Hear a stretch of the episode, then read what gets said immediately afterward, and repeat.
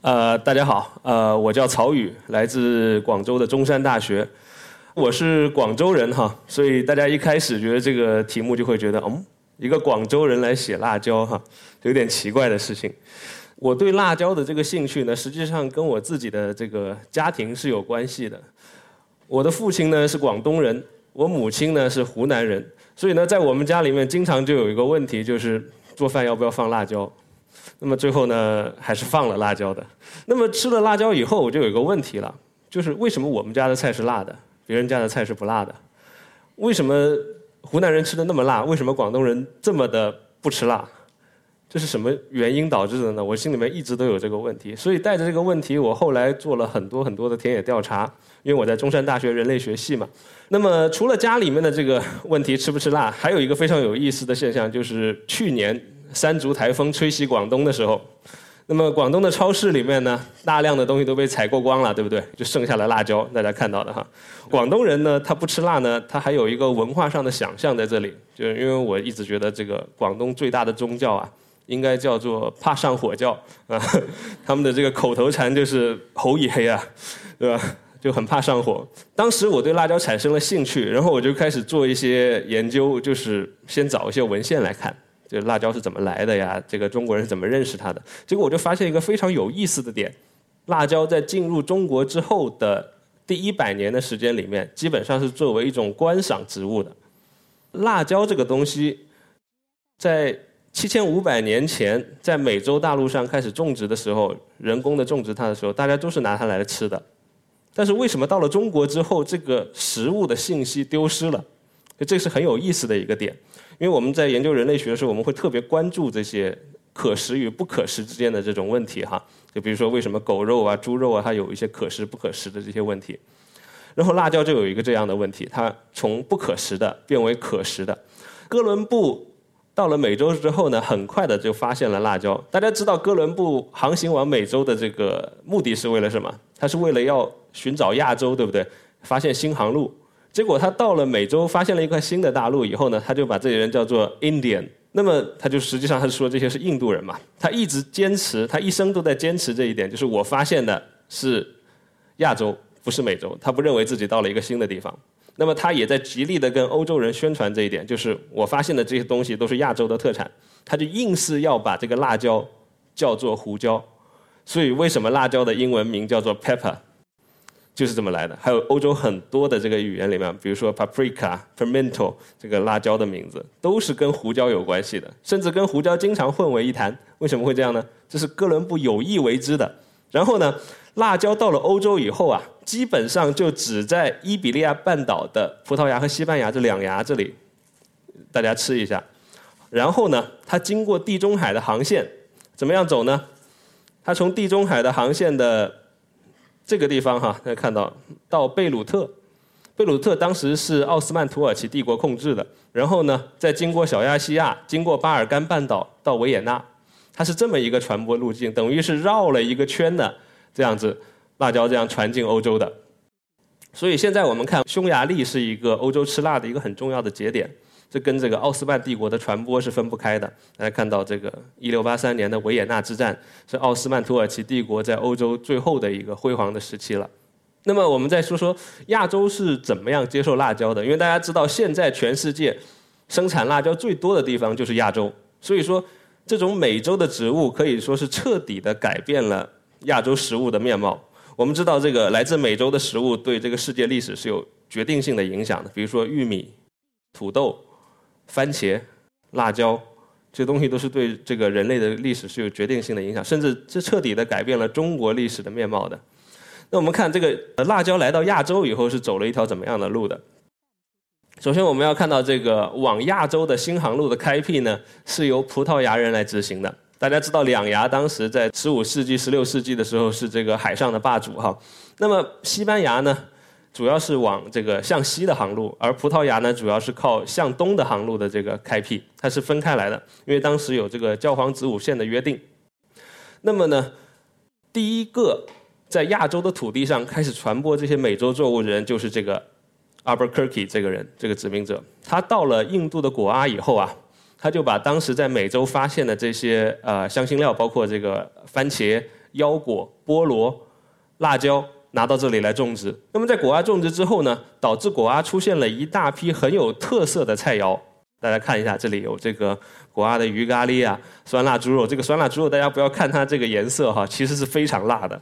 还有咖喱角、咖喱蟹这些东西都慢慢的出现了。当然，在有这个辣椒之前，咖喱本身也是有辣味的，因为它有姜来作为辣味的来源。那么有了辣椒之后呢，这个咖喱里面的辣味就更加的强烈了，因为它里面放了很多的辣椒。葡萄牙人到了这个果阿之后，他并没有就此止步，他继续向东拓展殖民地。他到了哪里呢？他到了马六甲，就是在建立果阿殖民地的第二年，阿尔伯克基就率领舰队就攻下了马六甲。那葡萄牙人当时是跟这个马六甲苏丹国交战，然后强攻下马六甲的。那么在马六甲这里呢，就有意思了，因为马六甲是一个中国人长期聚居的地方。我为什么这么说呢？我们不要以为说中国人的活动范围就仅限于中国大陆，实际上在这个东南亚，中国人长期都是在那里经营和活动的哈。尤其是明朝和清朝的时候，东南亚这个华人的活动非常的频繁。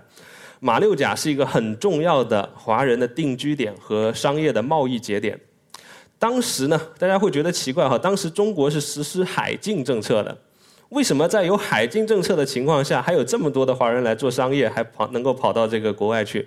其实正是因为海禁政策，因为海禁政策导致中国的商人不能频繁的登陆中国的领土，所以他不得不在中国以外寻找一些贸易据点。当时马六甲是一个很重要的贸易节点，当然除了马六甲以外。那么华人人数过千的还有其他几个，比如说这个呃苏门答腊岛的这个呃巨港，也是一个华人很重要的一个据点。还有吕宋岛上也有一些据点。那么这个地方呢叫做 Bukit n a m a l a k a 这个地方哈，就是三宝山，三宝是为了纪念三宝太监郑和。那么就有这么一个据点。这个地方呢早就有华人的墓存在了。那么我们到三宝山现在可以看到什么呢？可以看到明代的墓。就可以说，当时阿伯克基攻下马六甲的时候，马六甲是有很多的中国人居住的。那么，当他把这些植物，来自美洲的植物带到马六甲的时候，马六甲的华人一定也接触到了这些植物。但是，为什么辣椒作为食物的信息丢掉了呢？华人不知道这个事情呢？这是一个很奇怪的现象。然后我就开始去找史料，但是很不幸的，找不到。实际上呢，当时中国的商人很多啊，就没有记录的习惯。它很多东西都没有了，都消失了，可能永远不会有人知道这个这个辣椒是怎么传进来的。但是我们现在再去马六甲可以看到什么呢？马六甲的娘惹菜，大家可以看到这个三巴沙米，就是巴拉康，这个东西呢是一种虾酱辣酱的混合。还有拉萨，拉萨本身是十万的意思，是指非常多的香料的混合。还有黑果焖鸡、咖喱鱼头，大家看到这些菜都是比较辣的。所以当时呢，我们可以看到就是马六甲的华人是怎么样慢慢的接受辣椒作为一种食物的。但是这跟中国的情况是不一样的。那么辣椒到了中国之后呢，是不被认为是一种食物的。我们可以看到，第一次中国人记载辣椒是在什么地方呢？是在明朝高廉，高廉是杭州人哈。杭州人在《尊生八间》的里面呢，记了一个《四时花记》，里面记了这么一段话：番椒重生，白花果颜似秃笔头，味辣色红甚可观。他讲了这么一句，这是辣椒第一次进入中国的一个记载。所以这里呢，他当提到了味辣，但是它主要不是拿来作为一种食物，它是作为一种花草，它是记在花季里面的，是一种园艺植物。我们要回到明末的这个江南文人的这个意境里面来看，为什么他们会有这种取向？其实明末的江南文人哈是非常喜欢造园的。当时苏州有个很有名的造园家叫做继承的，做了很多这个江南的园林。那么江南园林里面有个很重要的一点，就是要有奇花异草。他一定要采集这些东西，所以当时江南文人有一个癖好，就是雇这些出海的商船去寻找这些奇花异草回来，我要种在园子里面，要好看，然后还要跟人家炫耀。你看这个东西你没有吧？对吧？西洋东西哦，他就有这种癖好。当然，明末江南文人的这种意向哈，很快就被打破了，因为明朝很快就灭亡了。我们看看在明末清初的时候发生了什么样的事情。那么首先呢，我们来讲讲这个中国人命名的规律。我们中国啊，长期的引进外来的植物作为我们的这个呃食物的一种，或者说作为一些呃经济作物。比如说我们现在常种植的很多的这个东西都是来自外国的，像这个胡萝卜、胡荽、胡椒、胡瓜，这些都是外国来的东西，有个胡子的。还有番薯、番茄、番椒、番豆啊，洋椒、洋芋、洋葱、洋白菜，这都是外国来的东西。我们有个命名的规律，胡、番、洋这样命名的规律。秦汉到唐宋之间传进来的基本上是胡，那么唐宋到明清的时候呢，传进来的基本上叫番。那么清以后传过来呢，基本上有个洋字。这个规律其实体现了一个贸易线路的改变。那么叫胡的时候怎么样呢？它是走西域的陆路传进来的。那么叫番叫洋的时候怎么样？它是走海路传进来的。所以说可以看到一个就是海权逐渐替代陆权的这么一个过程，它是有一个轨迹在这里的。那么好了，辣椒传进中国以后，它是怎么传的呢？我们看到哈，最有可能的几个登陆地点，我把它画了出来，就是广东、浙江、台湾这三个登陆地点。那么台湾是比较有意思的，因为台湾这个叫辣椒叫番姜，它这个跟其他地方叫法都不一样哈。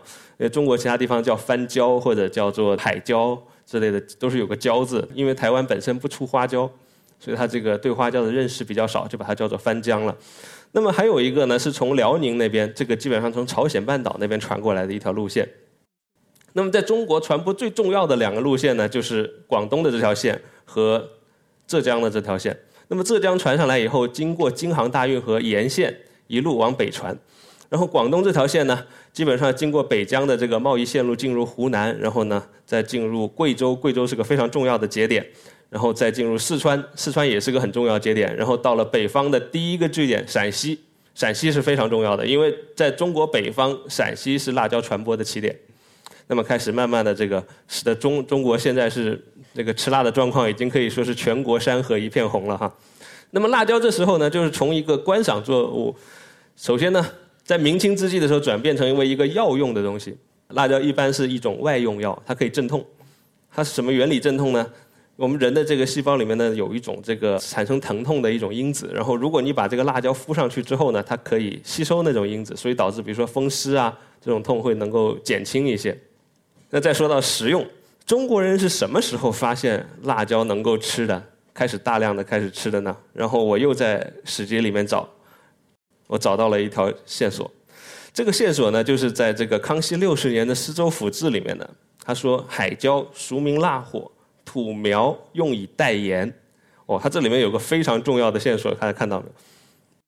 海椒，海上来的，俗名辣火。土苗，大家不要认为土苗是一个东西哦，土和苗是两个不同的族群。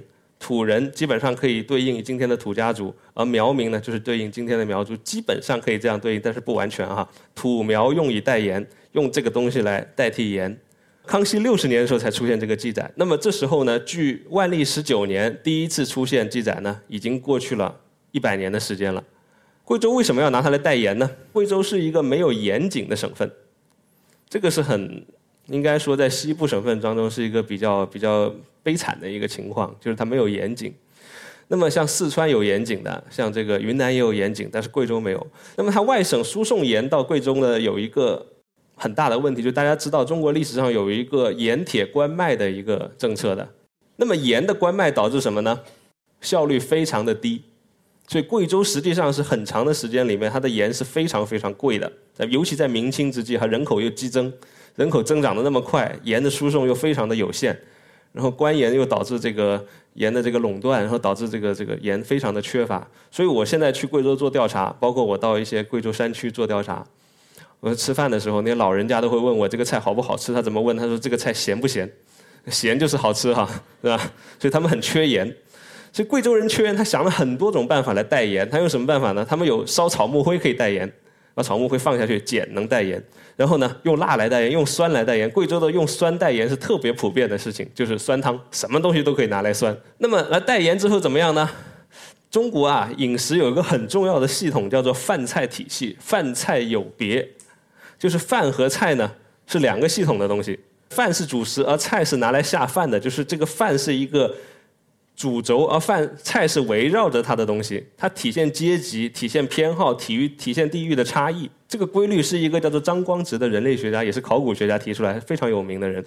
他讲了这么一个饭菜有别的这个东西，大家可能会觉得哇，这这还用说吗？是不是？四个中国人都知道饭菜不一样了，菜是拿来配饭的。那么菜是拿来配饭的，饭菜两条线的准备，然后我们就出现了这个线索，对不对？我们怎么样找线索呢？青铜器时代怎么样？鬼和豆北京现在有条街叫做簋街，簋是什么东西呢？簋是用来煮主食的东西，高粱、小米、大米用簋来煮。豆是用来放什么呢？放副食的，肉酱啊、酸酱、醋放在豆里面，这是当时的吃法。那么釜是什么呢？到了汉秦汉以后呢，东西换了，簋用的比较少了，慢慢的改成釜，因为用这个蒸的工艺更多，就开始用釜，然后用货来做。像这个项羽说“破釜沉舟”，什么意思呢？我吃饭的家伙都不要了，我把釜都打烂，对不对？吃饭的他没有说破货沉舟，因为那个是副食，副食是可以增减的，主食是一定要吃的。然后接下来中国到了一个什么情况呢？中国明清两代有个很严重的问题，就是人口的不断的增加，而粮食产量呢达到了一个瓶颈，耕地有限，人口又不断增加的嘛，严重的内卷化啊，所以出现中国一个很长时期有一个，像包括一直到这个这个四九年以后，一直都在喊这个口号，以粮为纲，就是主食一定要保证啊，主食不保证会饿死人的，这副食就不要了。那些菜呀，什么猪啊、牛啊、羊啊什么的，就先扔一边，先保证主食，先保证能吃饱。所以中国是什么样的情况呢？我们看到这个云贵这些梯田哈，密密麻麻的梯田，那地方本来可以用来种副食，对不对？为什么不种？全部拿来种水稻，养活人的主食，先把它保证了。这时候就造成了中国的一个，首先我刚才讲的一个饭菜有别的系统，再来一个严重的人口的增长、粮食的缺乏、内卷化的情况。那么导致我们中国的饮食出现了一个变化，就是非常的下饭，对吧？副食要能够下饭。那么这个背景呢，就给辣椒的传播提供了一个很好的一个基础。它可以下饭呢。那么下饭的这些酱菜、咸菜往里面加点辣椒，不是更好吗？慢慢的、慢慢的，这个线索就出来了。到了清末的时候怎么样呢？我们看到这个辣椒的蔓延哈。到清末的时候，整个这个西南地方。都在吃辣，然后向东一直到江西这里，然后向北呢，到了陕西这个地方，南边沿海这一带没有。为什么沿海这一带没有呢？沿海第一个它渔获比较容易，它有这个来自海产品的这个副食，它副食上能够得到一定的补充。还有一点呢，它的这个商品经济比较发达，它可以买一些副食，所以它能够补充一些。西南山地怎么样呢？它交通又不方便，又缺乏副食，人口又那么多，怎么样？大量的下饭，辣椒就很好。为什么北方传不开呢？大家要注意一下，辣椒这个东西在改良之前，它是一个热带作物，所以它在北方一直就是在大棚技术和这个品种改良之前呢，它在北方的发展是很有限的。所以呢，长期吃辣以后，我们中国西南山地人有一个什么样的说法呢？他说这个东西能够驱寒祛湿，对不对？他开始给他建立一种说法了，就好像广东人一吃辣椒说：“哎呦，喉一黑哦，是吧？”他就觉得这个东西对他是不好的。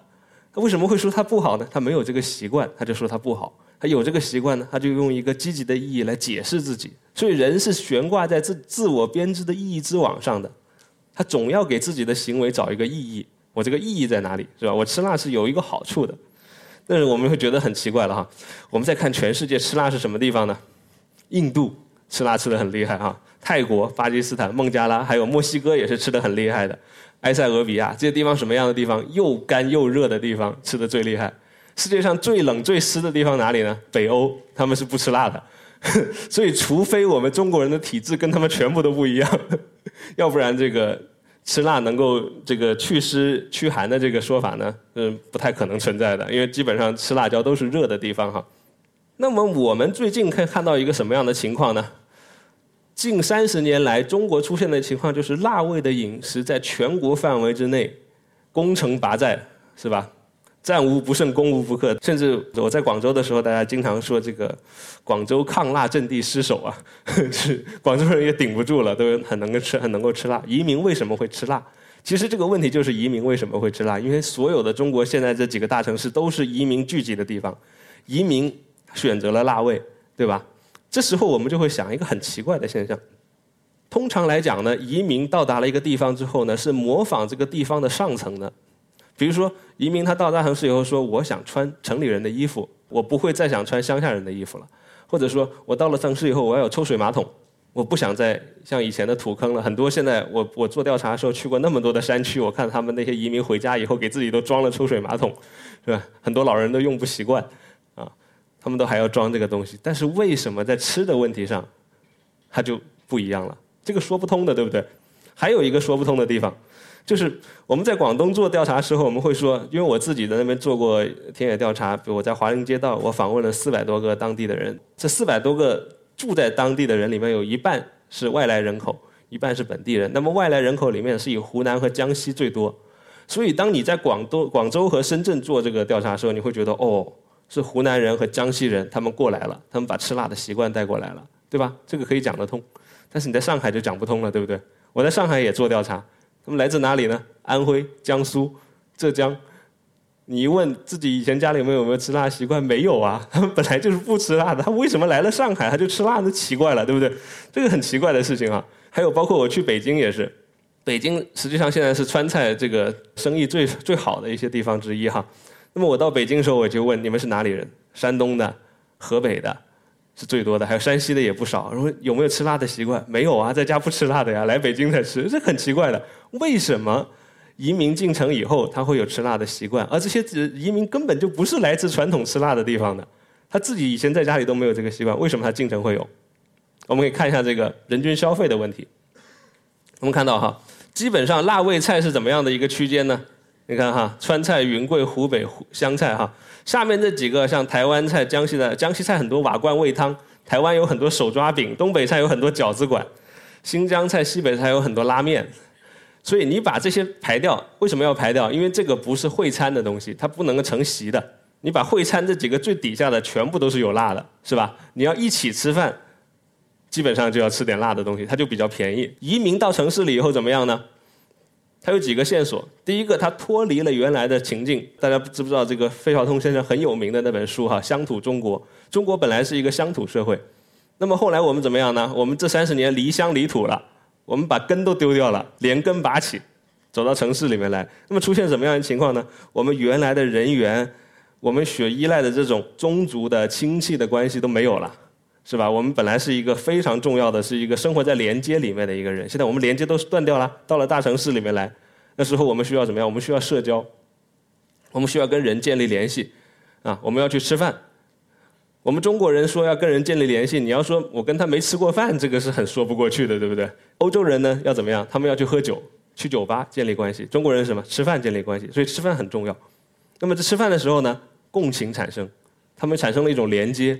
共同的吃辣的时候呢，辣是便宜的，是移民能够消费得起的东西，对吧？因为移民刚到城市里面，他钱是有限的。他需要一些地方，这时候怎么样呢？就有一个被发明的传统，就好像美国人说汉堡包、披萨一样，我们就说这是一个被发明的传统。因为本来你去看看披萨饼这个东西，在意大利原来是没有的。当然，现在意大利人为了要迎合这些移民，他也搞很多披萨饼。本来意大利是没这个东西的，是美国人发明出来的。汉堡包也是，是吧？虽然它叫汉堡包，但是它又不是在汉堡发明的，对不对？它就有一个附会的东西。现在很多川菜也是这样子的。我去到很多川菜的始发地，我去找，就很多传说中的这个地方，比如说万县呐、重庆啊，我到这些地方去找，我想找这个东西到底是从哪来的。结果一问当地的厨师，呃，没有这个东西，是吧？它就是在一个移民的发明，是在城市里面被重新发明出来的一种口味。所以我知道这种被发明的传统。当然，这个概念呢，很早就已经有学者发现了哈，被发明的传统，我把它应用在辣椒的这个菜肴上面。然后吃辣还有一个什么样特点？我们会餐的时候一起吃辣。我跟你一起忍受痛苦，因为辣味是什么？辣味是痛觉啊，辣不是一种味觉，它是一种痛觉。虽然我们经常说是辣味，但实际上呢，它是痛觉。一起忍痛，还有一种共情的意思在里面，对不对？我把你放在一个同样的场景里面去忍受痛苦。还有一个问题，我们就能够得出解释了。我们中国人很擅长什么呢？我们会说啊，谁更能吃辣，对不对？我们很喜欢比较这个，比如说啊，中国哪里人最能吃辣呀？湖南人最能吃，江西人最能吃，四川人最能吃，大家要比较一下。啊，这个很奇怪的哈。我们不说哪里人最能吃咸，不是 齁不齁的死人，我们又会说哪里人最能吃辣？为什么呢？辣为什么这么值得炫耀呢？是不是大家有没有想过这个问题？就是因为它是一种痛觉，所以它很值得炫耀一下。这个跟我们这个流氓打架有点相似的，是吧？流氓一打架，先把衣服一扒开，是吧？全是纹身，痛不痛？对吧？纹身很痛的哦。我很能忍痛，对不对？我吃辣也是一个道理。我吃大盘大盘吃辣。痛不痛？很痛，是吧？我很能忍痛，是吧？我身体对抗上是有优势的，所以实际上是有身体对抗的炫耀。我身体对抗上有优势，对不对？而且我身体也比较好，因为我有个很很有意思的发现跟大家分享一下，就是我在广州和上海做田野调查的时候，我逐个逐个街区做调查的时候，我发现呢，吃辣跟年龄很有关系。基本上四十五岁以上啊，吃辣就是直接往下掉的。我当时做了一个做了一个曲线，我觉得很有意思。然后后来我去问，然后他们说，其实这个还是比如说肠胃疾病啊，慢慢的开始有了，吃辣就受不了了嘛，是吧？所以这个还是有一个身体上的一个问题在这里的。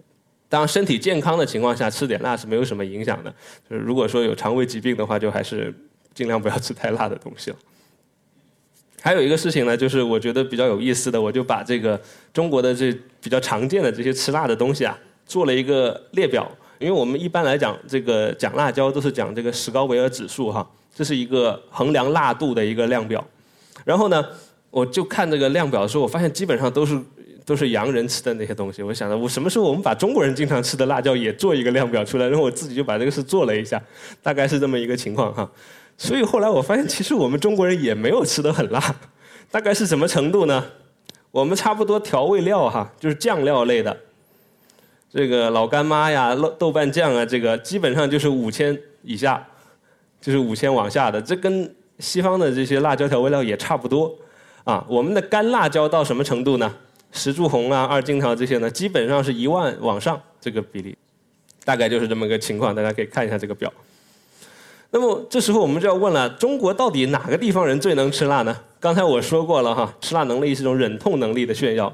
那么我们可以看一下跟全世界比，啊，我们人均消费量是二百一十克，印度是八百克。这个墨西哥、东南亚都是四百到五百克，所以实际上我们中国处在一个什么水平，大家心里有数。这个吃辣的能力，那么各个省吃辣的情况怎么样呢？很多地方都说我最能吃辣，但实际上我觉得比较这个是没有意义的，因为这个是个个体差异非常大的事情。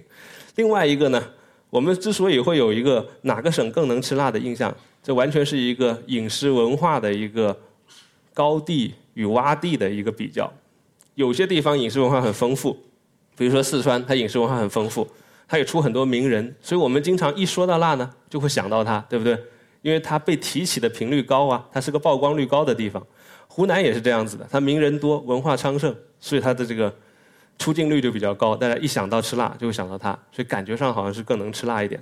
像我当时我一开始研究的时候，我发现贵州是个很重要的节点，然后跟别人去分享这个东西，人家会说：“哦，贵州啊，不觉得哇。”为什么呢？因为贵州没那么出名嘛，这个呢，大概就是我做辣椒研究的一点心得。那么，其实呢，我还有一本书，这书里面呢讲的比较详细，大家有兴趣的话可以看一看。